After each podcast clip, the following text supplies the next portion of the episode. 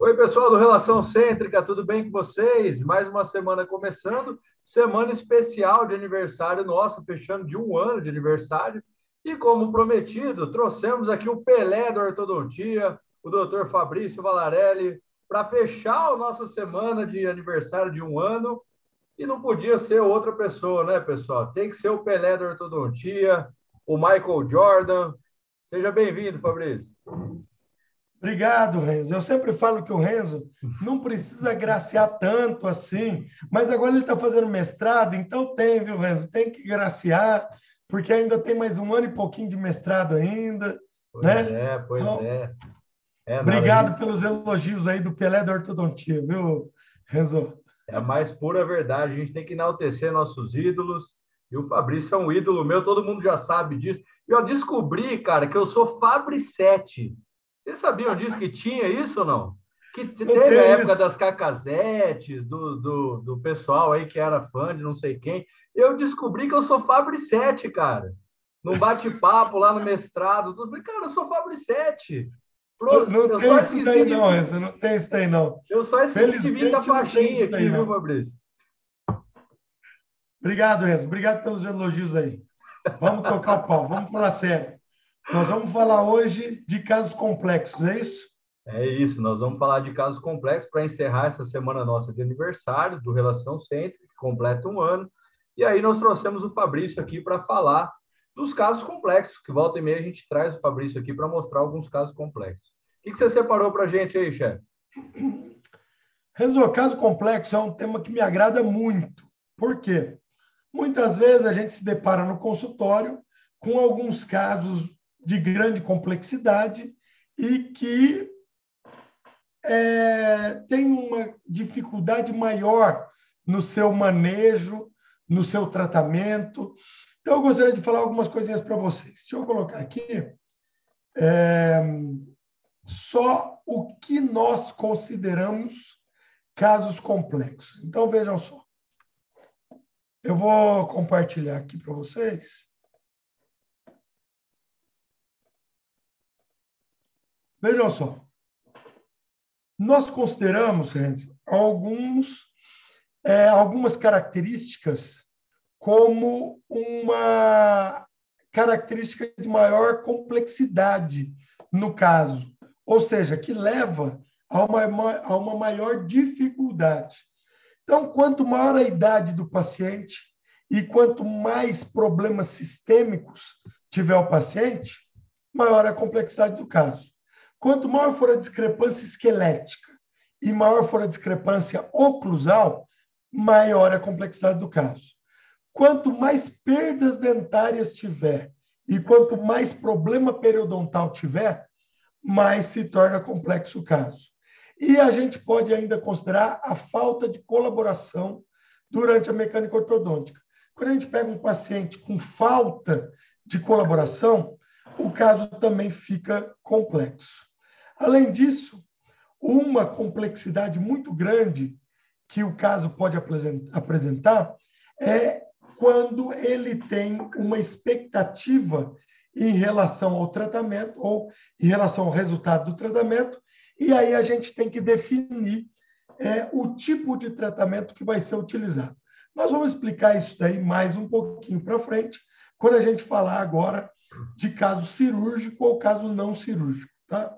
O que eu queria explicar nesse primeiro momento é que quanto maior for a complexidade de um caso, maior também é a necessidade de uma eficiente reforço de ancoragem, de uma ancoragem mais eficiente, no caso. Então, sempre que a gente tiver um grau maior de dificuldade no tratamento daquele caso, nós necessariamente vamos ter que utilizar uma ancoragem mais eficiente. Existem casos, Renzo, que nós tratamos com força recíproca. Você sabe muito bem disso. Então, existem casos em que é, nós temos uma certa característica que a força recíproca ela é muito bem-vinda, porque nós temos que movimentar os dois lados da ancoragem.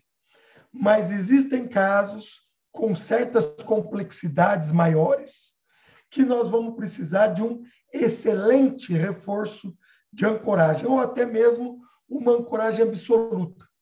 E para isso, mini implante, mini placa, hoje em dia são ótimos para fazer esse tipo de ancoragem. Tá? É, você, como ortodontista, Renzo, sabe que no nosso consultório a gente não escolhe os casos, né? Os casos chegam e a gente, como especialista em ortodontia, nós temos que tratar o caso, certo? Então, é importante que a gente faça um belo diagnóstico para a gente decidir o melhor plano de tratamento. E quanto maior a complexidade do caso, maiores são as chances de eu necessitar de um eficiente reforço de ancoragem. É isso aí, porque muitas das vezes a gente precisa é, de uma ancoragem absoluta, né? Que a gente não pode perder nada de ancoragem. Exatamente. Esse é o grande problema dos casos complexos, Renzo. E é aí que nós devemos utilizar corretamente as ancoragens ditas absolutas, que são mini implantes e mini placas, né? É, esse termo ancoragem absoluta, ele não é perfeitamente empregado, porque em algumas situações a ancoragem ela também acaba se movimentando, como é o caso do mini implante. Muitas vezes o mini implante ele fica com uma certa mobilidade, mas ele ainda está funcionando para o propósito que ele veio. Então eu considero como uma ancoragem perfeita, uma ancoragem absoluta ok? Porque em relação aos dentes, só está movimentando o outro lado da ancoragem, só está movimentando o dente, tá? E é nesse contexto, Renzo, que eu quero mostrar um caso para vocês, é, para você e para os nossos ouvintes aqui do canal Relação Cêntrica. Então, deixa eu colocar aqui, separei alguns casos, é, e eu quero mostrar esse daqui para vocês, que foi um caso muito interessante que apareceu no consultório e que nós tivemos um desfecho muito bom para ele. Então, deixa eu compartilhar aqui com vocês. Eu estava até conversando em off um pouco antes de começar aqui com o Fabrício, e o Fabrício falou que esses casos de complexidade, às vezes a gente não conseguiria resolver sem essas ancoragens, né, Fabrício? Esse, inclusive, é um deles. Ah lá. Sem ancoragem esquelética, a gente não conseguiria resolver dando o melhor resultado possível. A gente conseguiria resolver, sim, com uma segunda alternativa, é, impondo um resultado aquém do que a gente conseguiu chegar aqui com a ancoragem esquelética. E eu vou mostrar para vocês isso. Então, vejam. Essa é uma paciente que apresenta um perfil convexo, uma certa protrusão labial, a linha média superior coincidente com o plano sagital mediano, e aqui a gente pode ver que os lábios são grossos e a paciente acaba forçando o queixo para vedar os lábios. Tá? A queixa dessa paciente era que tinha os dentes muito para frente. Mas se você for avaliar é, na má oclusão, eu vou mostrar para vocês, ela não tinha os dentes extremamente para frente. Era pouco para frente. Mas a biprotrusão incomodava. Tá? Aqui a gente vê a linha média superior dentária, coincidente com o plano sagital mediano. E aqui a gente vê a má oclusão. Então, nós temos aqui uma meia classe 2 subdivisão direita, porque a classe 2 está só contida no lado direito. O lado esquerdo é uma classe 1 perfeita, tá? Uma classe 1 ok.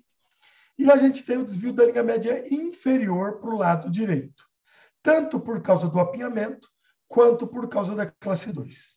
Tá? A grande maior parte das classes 2, elas têm a linha média inferior desviada, e não é superior. Tá? Então, a gente pode conceber aí que este quadrante inferior, o quadrante número 4, está distalizado da onde ele deveria estar normalmente, que era em classe 1. Mas ele está mais distalizado. justamente porque a linha média inferior é a desviada. Tá? Então, vejam só. Nesse caso que apresenta apinhamento inferior, pouco apinhamento superior, mais inferior, e linha média inferior desviada para a direita, com uma certa protrusão de lábios e uma falta de selamento labial passivo, nós devemos fazer extração. Por quê? Porque nós devemos retrair os lábios, retrair os dentes, que consequentemente vão retrair os lábios, e isso vai promover uma melhora no selamento labial da paciente. Então, é o que a gente quer fazer, tá? E segundo os conhecimentos do nosso saudoso Dr. Guilherme Janso, que faleceu agora, tem um mês, um mês e alguns dias, então que deixou aí muitas recordações e que deixou muitos ensinamentos para a gente, a gente sabe que no tratamento da subdivisão classe 2 com protrusão dentária, nós devemos extrair três dentes quando o desvio é de linha média inferior. Quando o desvio é de linha média superior, a gente extrai um dente somente. Mas quando o desvio é de linha média inferior, nós extraímos três dentes. Quais os dentes? Um superior do lado da classe 2 e dois do lado da classe 1.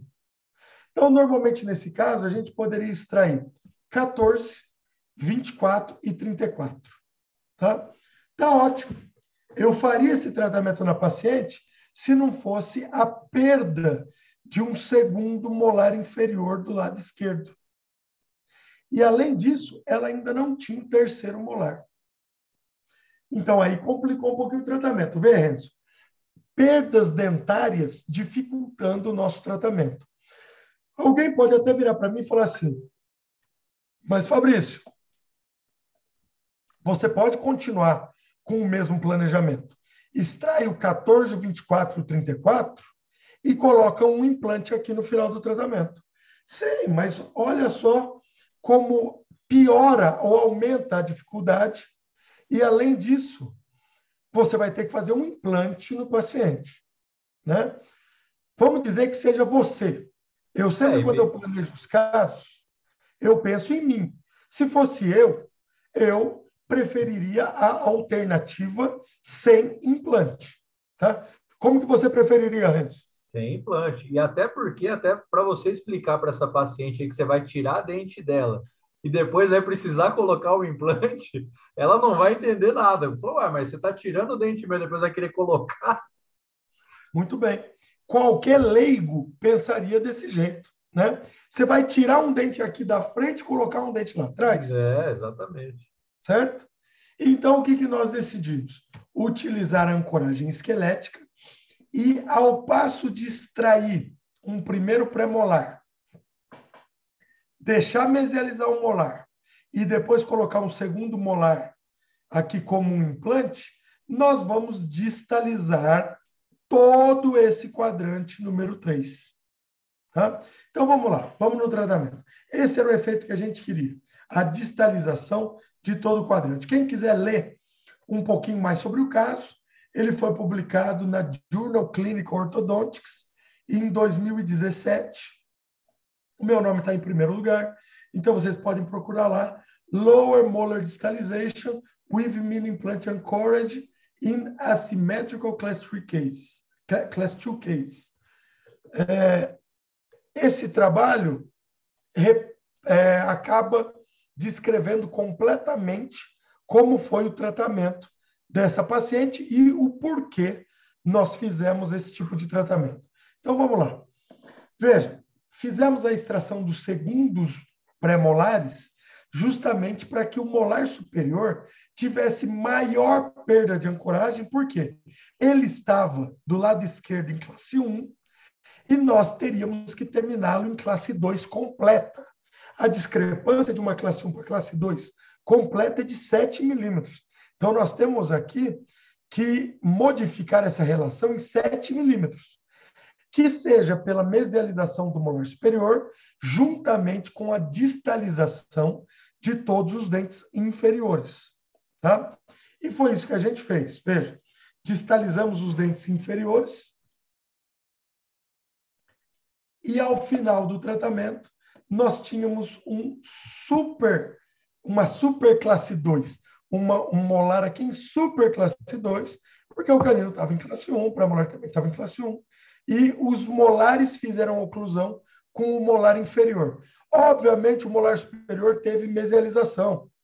A gente tirou um segundo pré. Mas os, o molar inferior ou todo quadrante número 3 teve distalização para que a gente pudesse ocluir esses dois dentes no molar inferior. E com isso a gente acertou a linha média e a paciente estava extremamente satisfeita com o tratamento, porque ao final ela não necessitou da inserção de um implante. Então, no final do tratamento, o paciente estava satisfeito e aqui mostrando o que houve com o tratamento.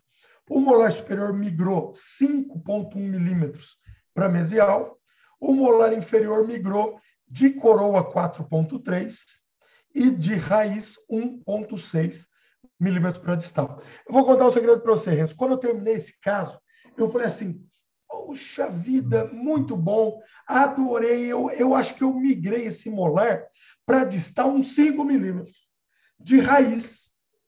Só que quando eu fiz a sobreposição do traçado cefalométrico, eu vi que a raiz ela migrou muito pouco para distal, 1,6 milímetros. Tá? Eu achei que tinha sido muito mais. Está aí a importância do traçado cefalométrico. Ele te dá exatamente qual foi o resultado. E nunca é simplesmente subjetivo, com uma percepção visual. A percepção visual é importante? Sim, porque o próprio paciente tem a percepção visual. Mas você sabe qual foi o resultado real. Para que você não fique falando besteira para os outros e falar assim: olha, distaliza esse molar inferior 7 milímetros. Vou falar para você, Renzo, não dá para distalizar 7 milímetros. É que realmente na foto engana bastante, né? Que parece que andou muito mais que 1,6. Parece que rodou esses quatro fácil que você falou. Sim. Se fosse só pela foto, a gente acreditaria. Embora o final do, do tratamento acabou sendo muito bom, muito. e com a linha média coincidente, linhas médias dentárias, coincidentes com o plano sagital mediano. Ou seja, essa distalização do molar foi suficiente para a gente fazer o tratamento na paciente.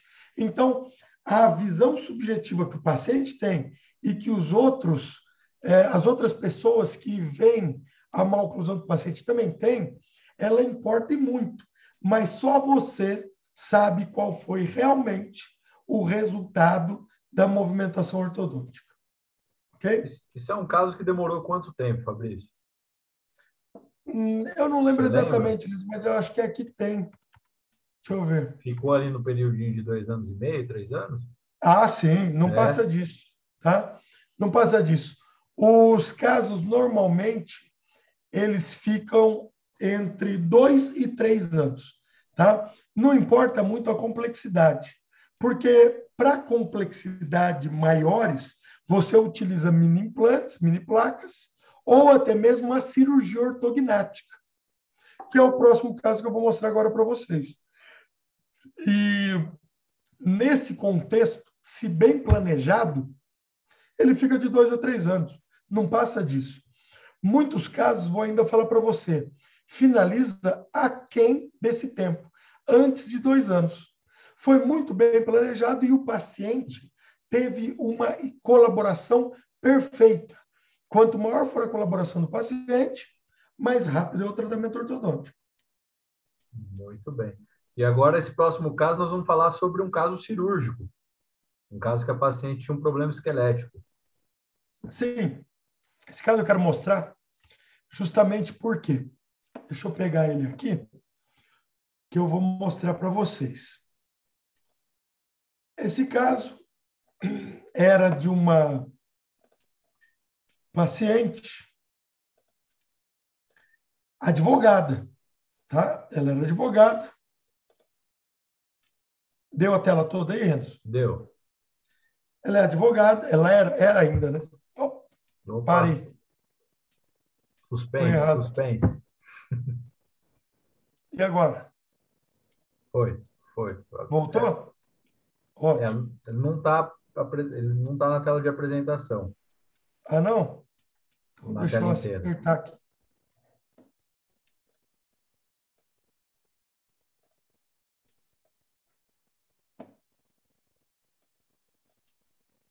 E agora? Agora foi. Agora foi. Ótimo.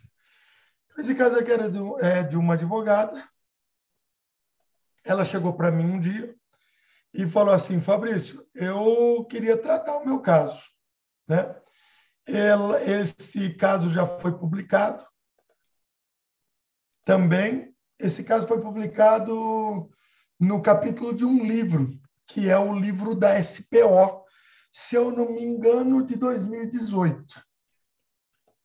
E o que a gente queria mostrar nesse caso? Aqui está o caso todo publicado.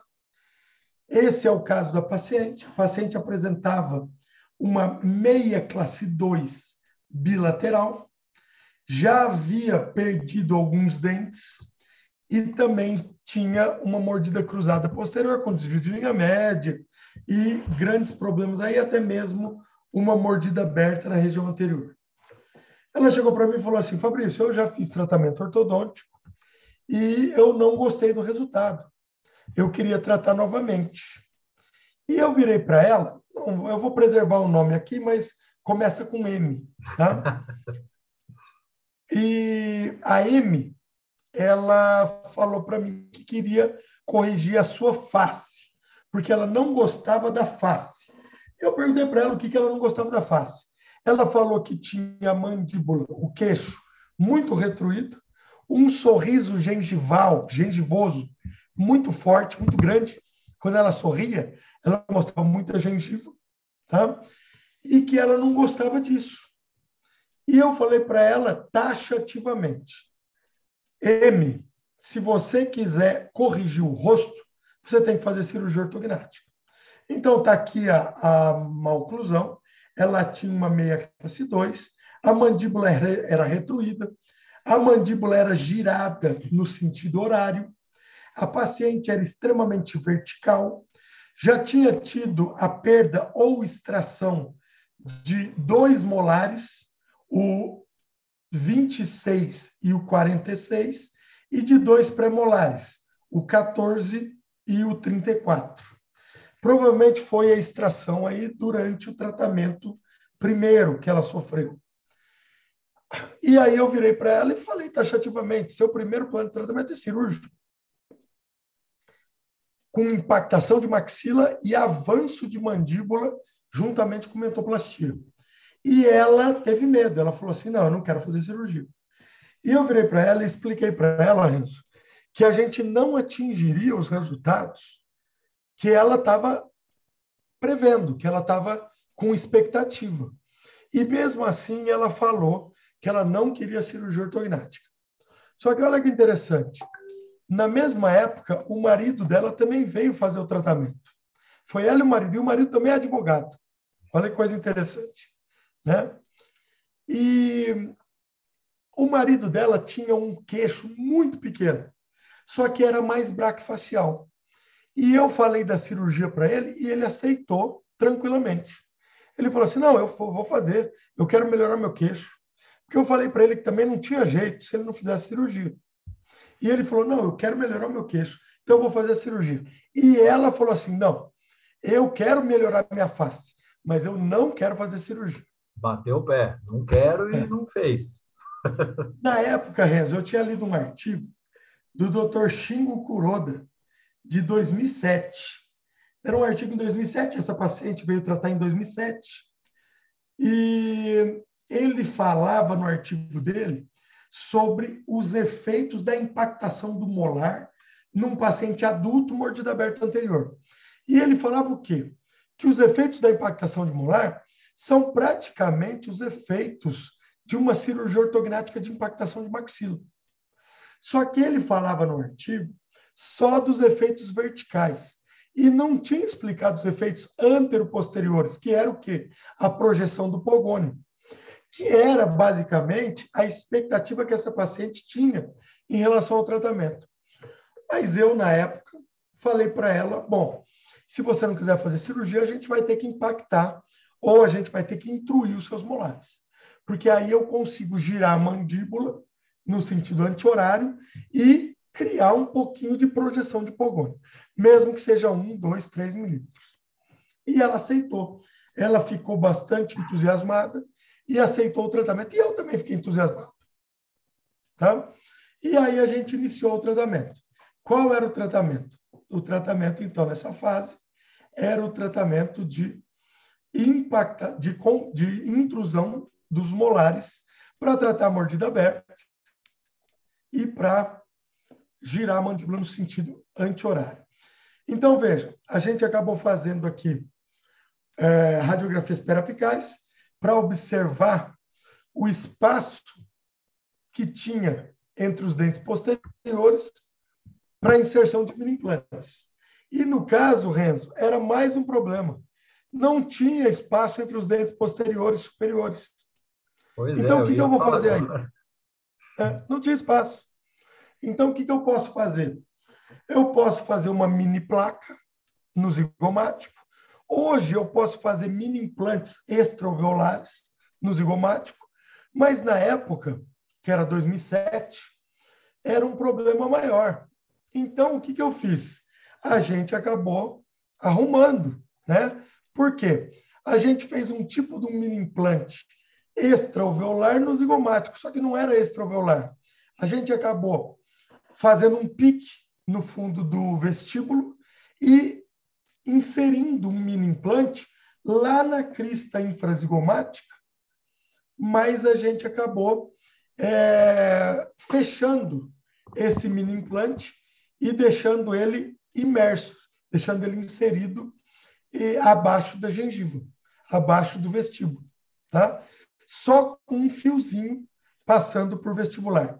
Deixa eu ver se eu consigo colocar aqui, porque eu não estou mais conseguindo colocar o meu apontador. Mas tudo bem, dá para ver aí, né? Dá, dá para então, ver. Vejam só, cinco meses de tratamento e a gente intruindo os molares, tá? E aqui com 11 meses de tratamento, arco auxiliar de expansão para corrigir a, a mordida cruzada e continuando intruindo os molares. Lógico, a gente colocou mini implantes também por palatino para controlar a vestibularização dos dentes posteriores e intruímos os dentes póstero superiores, acertando a oclusão aos 15 meses, 19 meses intercuspidando, e depois aos 25 meses, aqui não é 15 não, é 25 meses, finalizamos a parte ortodôntica. Aí aos 25 meses eu cheguei para ela e falei assim: M, terminamos o que a gente podia fazer. E sabe o que ela me falou, Renzo? É. Que não estava satisfeita. Poxa ela virou para mim e falou assim: não, doutor, eu estou tratando há 25 meses e eu não estou satisfeita. Ela estava desse jeito. Tá? Ela estava exatamente dessa maneira. Eu falei para ela assim, mas, M, isso é o máximo que a ortodontia consegue fazer. Só que aí, Renzo, eu dei sorte. Por quê? O marido dela já tinha acabado de fazer a cirurgia de avanço de mandíbula, só avanço de mandíbula. Opa, serviu de, de estímulo para ela. Isso, por quê? Porque ele não teve um pós-operatório complexo. Na verdade, o pós-operatório dele foi extremamente simples. Ele quase não inchou, ele não teve muitos problemas. Então, eu virei para ela nessa hora e falei assim: acabou o que eu consigo fazer ortodonticamente. E ela virou para mim e falou assim: cirurgicamente você consegue mais resultado? E eu falei: cirurgicamente a gente consegue o resultado que você quiser. E aí ela decidiu ir para a cirurgia ortognática. Poxa. Então, o que, que eu fiz? Descompensei tudo que havia compensado. Isso demorou alguns meses, não demora muito, não. Porque o difícil é você compensar. Mas descompensar ficou mais fácil. Tá? Ela usou alguns meses elástico de classe 3. E aí descompensou completamente a classe 2 dela.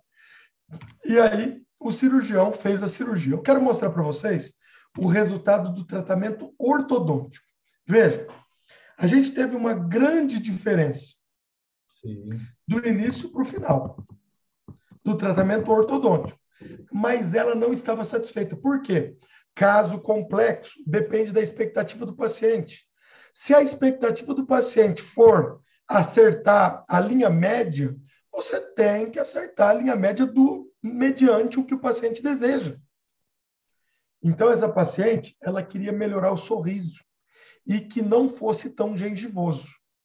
E aí, meu amigo, só com cirurgia ortognática, tá? Os outros paliativos, como é, toxina botulínica, é, aumentar os dentes com aumento de coroa e gengivoplastia e gengivectomia, todos os outros procedimentos aí seriam extremamente paliativos para ela. Por quê? Ela tinha a expectativa de melhorar muito o sorriso.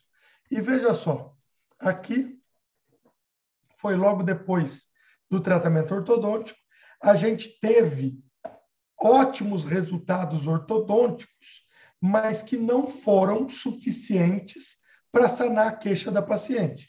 Então, veja, o pogônio, inclusive, vou voltar aqui, o pogônio, inclusive, avançou 1,1 milímetros. Mas isso era pouco para ela. Tá? Então, ela partiu para a cirurgia ortognática, e aqui em poucos meses nós conseguimos descompensar o caso e mandei ela para a cirurgia ortognática. Aqui, com 30 meses de tratamento, ela já estava voltando da cirurgia ortognática. E aqui fazendo a fase de contenção e de bloqueio, né? assim como detalhamento do caso para finalizar. Com 34 meses finalizamos e aí a paciente gostou do sorriso, né? Então a gente chegou na expectativa que a paciente tinha em relação ao tratamento.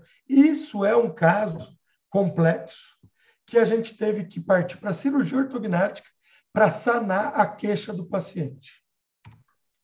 E aqui é a boa oclusão no final do tratamento. E aqui a cirurgia ao final do tratamento, que teve impactação de maxila e avanço de, de mandíbula com mentoplastia.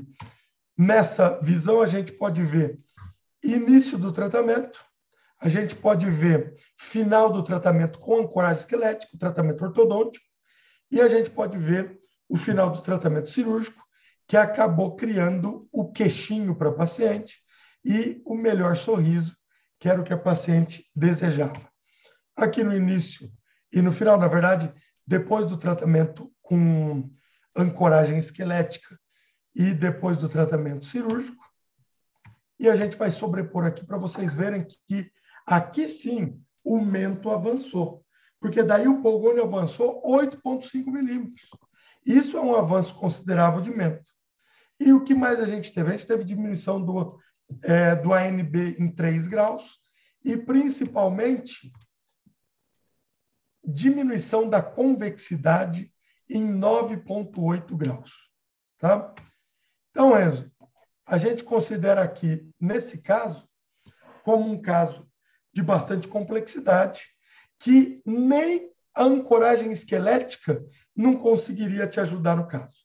Teve que ser mesmo o perfeito diagnóstico e sabendo a expectativa que o paciente deseja, que o paciente quer ao final do tratamento, para que você consiga realmente o resultado para o paciente.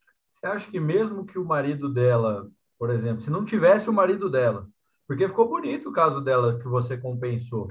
Se se não tivesse o marido dela de modelo ali, que ela viu que, que teve um, um, uma mudança aqui no Pogone, você acha que ela talvez ficaria satisfeita ou você acha que mesmo assim ela, ela ia optar pelo, por uma cirurgia? Olha, eu acho que ela não ficaria satisfeita. Mas talvez se não tivesse o estímulo da cirurgia feita antes no marido dela, talvez ela não quisesse se propor a realizar o procedimento cirúrgico, tá? ou não quisesse se submeter ao procedimento cirúrgico, justamente porque ela tinha muito medo do pós-cirúrgico.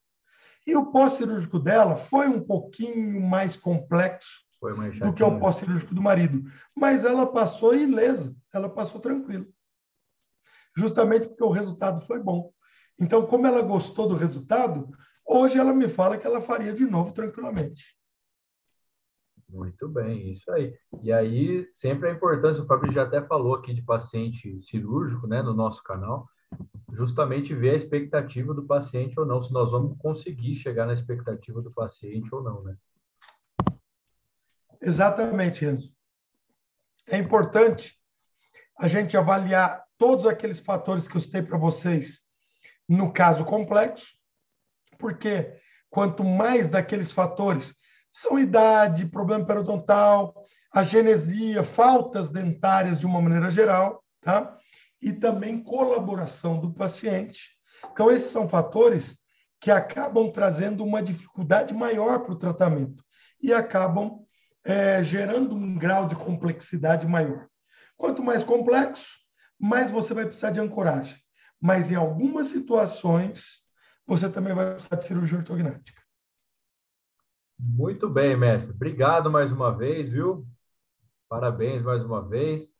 Ó, eu queria agradecer agora, de verdade, agora a gente, a gente brinca bastante, né? Que eu falo que o Fabrício é o Pelé do ortodontia. Ele é mesmo, eu, eu sou o Fabricete assumido. Mas eu queria agradecer ao Fabrício, viu, Fabrício? Ó, um ano de canal, viu, cara? Obrigado por acreditar nesse projeto aqui, obrigado por incentivar o nosso projeto. É, tem muita gente gostando, muita gente que manda mensagem e fala e, e, comenta depois. Eu fico muito contente, muito feliz. E agradecer. Eu sou privilegi privilegiado de estar aqui com vocês, de estar toda semana aqui com, com esse excelente time que a gente tem aí de professores. E obrigado, obrigado mais uma vez. A gente queria homenagear o Dr. Guilherme Jansson, né, que a gente já falou aqui com a Maiara, falou com a Ludmilla agora semanas atrás, agora elas também prestaram uma homenagem para o Dr. Guilherme. Então, mais uma vez, lembrando o doutor Guilherme aqui, prestar essa homenagem para ele. E obrigado, viu, Fabrício? Obrigado mais uma vez e que venham mais anos aí de relação cêntrica. É isso aí, Renzo. Eu, na verdade, que gostaria de agradecer, porque esse projeto do Relação Cêntrica foi uma criação e um filho seu e da Isabela, né? É então, eu gostaria de agradecer muito você, Isabela. Também gostaria de agradecer a Michele, que sem a Michelle ali a gente não conseguiria, né? Mas você e a Isabela, que estão por trás de tudo e que se dispõem a é, disponibilizar mesmo esse tempo e toda essa parte de organização para que a gente faça aí o Relação Cêntrica e que possa transmitir aí uma mensagem é, de conhecimento para esse pessoal que assiste o canal. Né? Então, gostaria de agradecer muito você, a Isabela e também a Michele, que são os pais do canal aí, na verdade. Obrigado, é isso aí. Agradecer a Isa, a Isa que faz esses videozinhos, viu, pessoal, que a gente vê no final da semana. Obrigado, viu, Isa? A gente quer trazer você aqui para conversar com a gente também. Michele, obrigado por você editar, a paciência de você editar nossos vídeos. A gente está errando pouco, viu, Michele? A gente está precisando dar mais trabalho aí para você editar bastante nossos vídeos. Obrigado. Obrigado a vocês que nos acompanham. Espero que vocês estejam gostando. Qualquer dúvida, qualquer sugestão, mandem para a gente aqui. Nós estamos sempre à disposição de vocês. Obrigado mais uma vez, viu, Fabrício? Boa semana para vocês. Até semana que vem. Fiquem com Deus. Tchau. Até mais. Abraço. Até mais, pessoal. Valeu, Renzo. Valeu. Tchau, tchau.